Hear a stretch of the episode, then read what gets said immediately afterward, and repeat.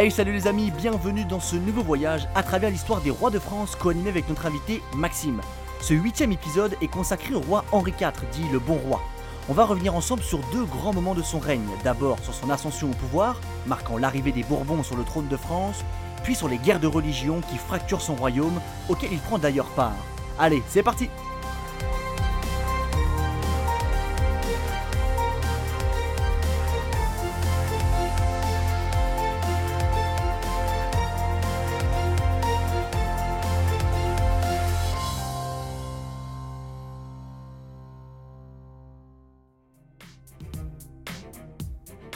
Henri IV, appelé aussi le Grand ou le Vert Galant, est le premier roi de France Bourbon, toujours au sein de la dynastie capétienne. Il est le fils de Jeanne d'Albret, reine de Navarre, et d'Antoine de Bourbon. Autrement dit, il n'est pas d'ascendance royale. En l'occurrence, avant Henri IV, c'est Henri III, son cousin, qui est roi de France. Les Bourbons, qui arrivent à la tête du royaume avec Henri IV, resteront en possession du trône de France jusqu'à la fin de la monarchie en 1848. Mais avant toute chose, revenons un peu en arrière.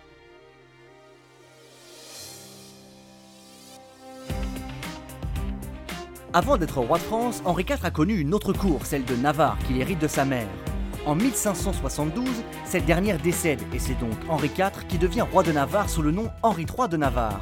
À ne pas confondre avec Henri III de France, roi de France à ce moment. Le 18 août de la même année, il épouse la sœur du roi Charles IX qui a régné avant Henri III de France, Marguerite de Valois, connue sous le nom de Reine Margot. Néanmoins, le mariage ne va pas se faire sans embûches. Rappelons-le, Henri III de Navarre est protestant, alors que sa femme, elle, est catholique. Pour l'anecdote, leur mariage a été célébré séparément puisque Marguerite devait se marier devant un prêtre, mais qu'Henri ne pouvait pas entrer dans une église. Inutile de vous dire que dans un contexte de guerre de religion, cette alliance n'est pas très bien reçue dans la société. D'ailleurs, seulement six jours plus tard, le massacre de la Saint-Barthélemy viendra confirmer le déchirement de la France. Henri prend lui-même part aux conflits religieux qui font rage dans le royaume de France. En avril 1574, il est fait prisonnier pour avoir participé à un complot contre le gouvernement en place. Il restera otage à la cour pendant plus de trois ans. Henri III de Navarre, bientôt Henri IV de France, est loin de faire l'unanimité. Et cela pour une raison bien précise, ces changements de religion au gré des événements, bien qu'ils soient initialement protestants. Bon, vous vous en doutez, mais passer d'une confession à une autre n'était sans doute pas la meilleure stratégie à adopter. Henri III de Navarre est détesté par les catholiques et peu apprécié chez de nombreux protestants qui lui reprochent son manque de sincérité religieuse. Malgré tout, il participe aux guerres de religion aux côtés des protestants. Mais on reviendra plus tard sur cet aspect du règne d'Henri.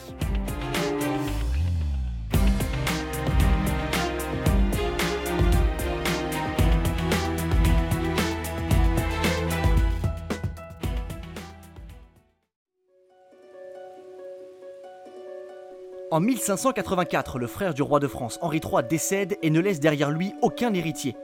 Henri III pense alors à mettre sur le trône son cousin, Henri III de Navarre. Le 1er août 1589, Henri III est tragiquement assassiné par Jacques Clément, un moine catholique fanatique. Avant de succomber à ses blessures, Henri III confirme son choix de placer son cousin sur le trône. Ainsi, Henri III de Navarre devient Henri IV de France. Comme nous l'avons dit, Henri III de Navarre est héritier de la famille des Bourbons et son arrivée sur le trône de France en 1589 sous le nom d'Henri IV marque également l'arrivée de cette lignée de Capétiens indirects à la tête du royaume. Rappelons que chronologiquement, depuis Capet, se sont succédés à la tête du royaume de France les Capétiens directs et les Capétiens indirects, avec d'abord les Valois, puis les Bourbons.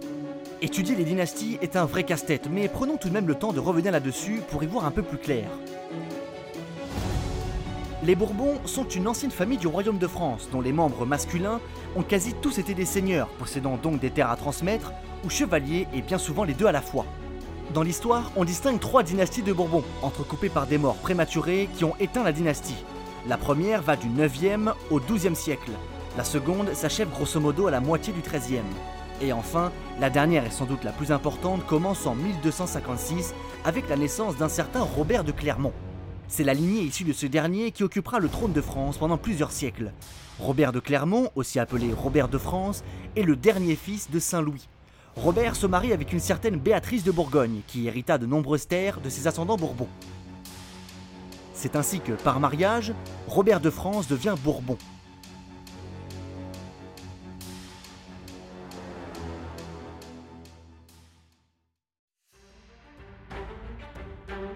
Pendant la guerre de Cent Ans, la maison se divise en plusieurs branches qui se partagent différents duchés et comtés. L'une d'entre elles récupère le comté de Vendôme, actuellement en région Centre-Val de Loire. Le 13 décembre 1553, Antoine de Bourbon, duc de Vendôme, et Jeanne d'Albret, sa femme et reine de Navarre, mettent au monde un certain Henri, qui deviendra donc Henri de Bourbon, ou plutôt Henri IV. Voilà comment Henri IV et avec lui les Bourbons arrivent sur le trône de France. Dans l'histoire de France, la présence des Bourbons à la tête du royaume coïncide avec un affermissement de la monarchie absolue qui, évidemment, culmine sous le règne de Louis XIV. Malgré des débuts compliqués marqués par les guerres de religion, Henri IV ne va pas tarder à corriger le tir. Il va redresser le royaume et ainsi inscrire son nom au fer rouge dans l'histoire de France, laissant derrière lui l'image d'un roi sympathique et bon.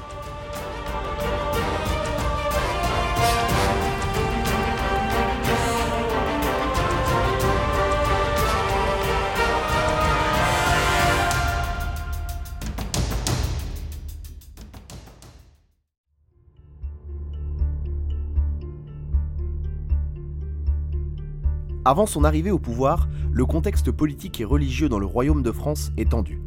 En effet, un certain théologien et moine du nom de Martin Luther publie les 95 thèses en 1517, qu'il affiche sur le fronton de son église. Cette démarche vise à critiquer les pratiques et les dérives de l'église catholique, et notamment celle du Saint-Siège. À cette époque, certains clercs voient d'un très mauvais œil le marchandage organisé par l'église qui consiste à faire payer la place des fidèles au paradis. Cette pratique, appelée indulgence, déplaît fortement à certains ecclésiastiques qui décident de se révolter contre le pouvoir en place. Luther à la tête de cette nouvelle obédience, le protestantisme est né. De cette nouvelle religion naît obligatoirement un conflit entre les catholiques et les adeptes de Luther. Les catholiques reprochent aux protestants de travestir le culte chrétien quand ces derniers contestent les pratiques des premiers. C'est le début des guerres de religion en Europe. Dans ce contexte, le royaume de France est loin d'être épargné. Tout le XVIe siècle est marqué par l'opposition entre catholiques et protestants.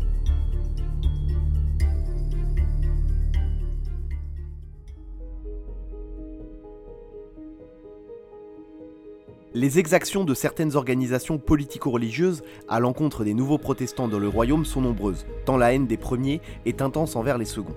L'événement le plus terrible de cette période de troubles reste probablement la nuit du 24 août 1572, la nuit du fameux massacre de la Saint-Barthélemy.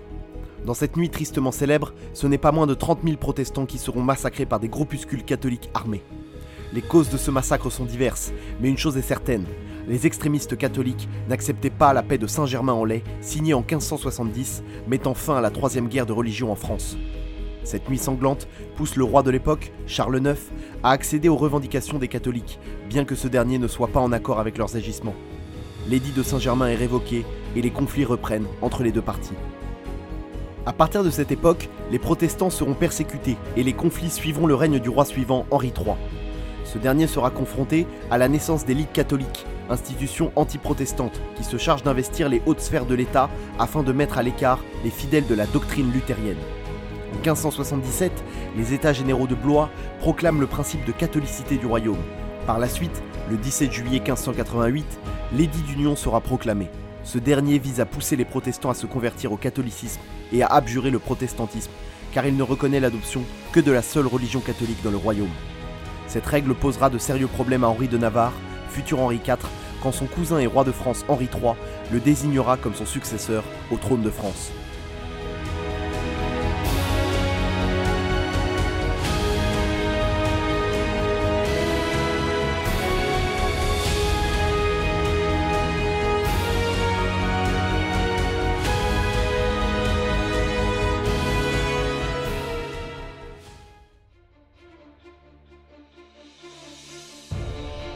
Bien que baptisé dans la religion catholique, Henri de Navarre est élevé dans les principes de la Réforme, et tout au long de sa vie, il oscillera entre les deux obédiences.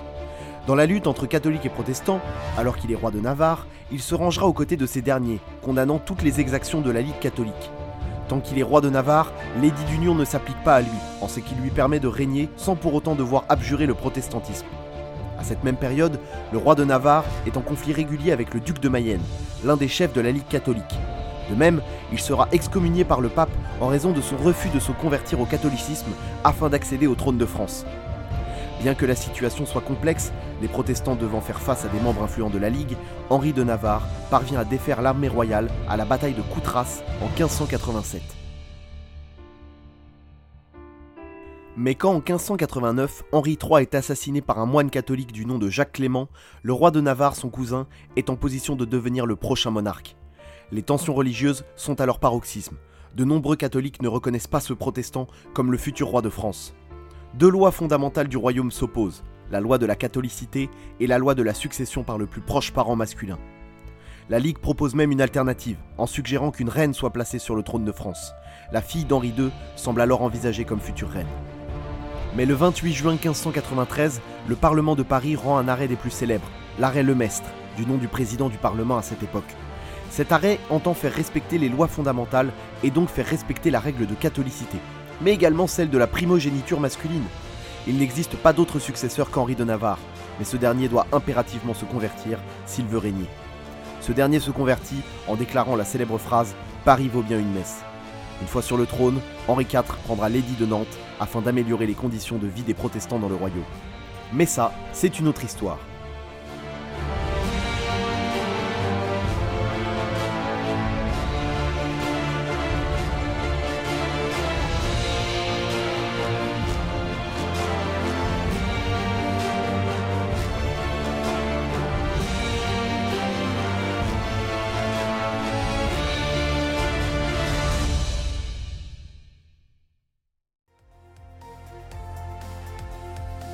Les amis, j'espère que ce huitième épisode dédié au roi de France vous a plu. En tout cas pour nous, ce fut un immense plaisir de voyager avec vous au cœur de la vie d'Henri IV. Je vous invite comme d'habitude à aller nous rejoindre sur la page Instagram de l'émission à travers l'histoire podcast ou sur Facebook à travers l'histoire tout court. Vous pourrez y suivre toutes les actualités liées à l'émission. Quant à moi, je vous quitte et je vous dis à bientôt pour un prochain voyage à travers l'histoire.